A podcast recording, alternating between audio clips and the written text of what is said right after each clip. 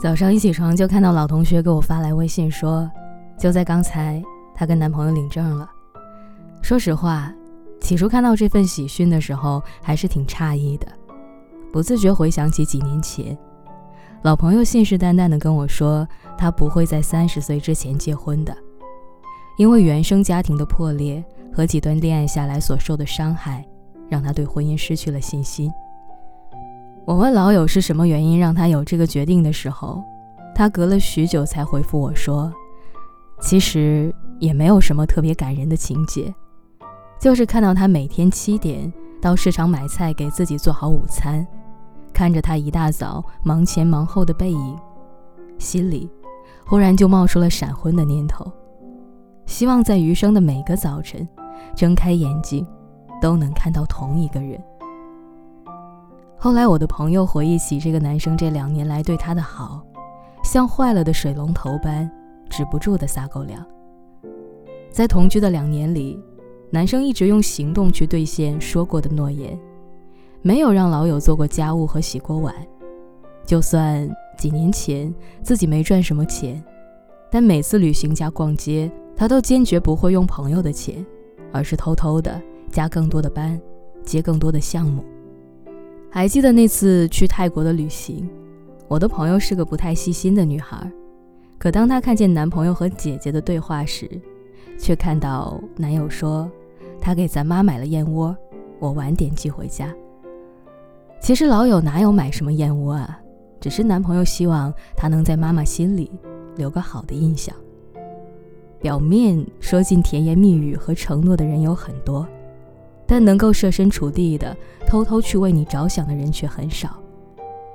很多女生在失恋之后总是埋怨说以后不再相信爱情了。其实哪里是不再相信啊，只是还没有遇到那个对的人。老朋友还说，她经常会调侃男友，说如果你妈妈知道我什么家务活也不做，还特别任性，超级会花钱，她会嫌弃我吗？谁知道男生却甜甜地说：“一定不会的，我妈会觉得很欣慰的。就是因为遇上你，我才有动力赚钱，还学会了赚钱、洗碗、做饭，什么都会。一个女生在感情里过得好不好，看她在闺蜜面前怎样描述男朋友就有答案了。虽然这些细枝末节的小事情只是生活里平淡的一部分，但因为一直以来被宠着、被爱着。”被无条件的呵护着，才慢慢填补了心里所有缺失的那份安全感。真正好的爱情，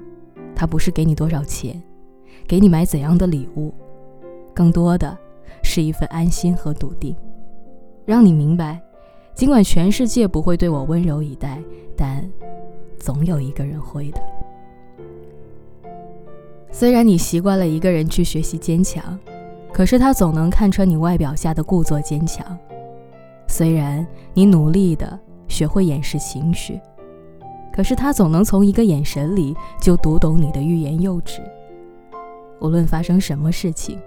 他总是那一位愿意为你托底的人。有句话是这样说的：“他说，你可以图一个人的钱，图一个人的权利，图一个人的颜值。”也可以图一个人有才华，你可以图你想要的一切，但是千万不要只图一个人对你好。因为相比所有外在的条件，对你好这三个字更是难能可贵。毕竟，安全感不是来源于爱，而是偏爱。人确定自己是例外，才能够安心。不知道你有没有发现，在许多甜甜的爱情里。男生都会有点怕老婆，当然，这种怕不是卑微的意思，取而代之的是，正是因为足够爱你，所以不想你受一丁点儿委屈和不开心。我想，如果有一个人爱你胜过爱自己，那就嫁了吧。其实哪里有真的怕老婆啊，不过是因为照顾你的感受，凡事把你摆在第一位罢了。想起曾经看过一段很暖的话，有个女孩说，上大学那天，我爸喝醉了，在沙发上一直哭。他对我说：“你知道我这辈子最爱的是谁吗？”我以为他会说我，因为那段时间有女大学生失踪，他很担心。但是我爸却说：“我最爱的人是你妈妈。”很多人都只爱孩子，不爱老婆，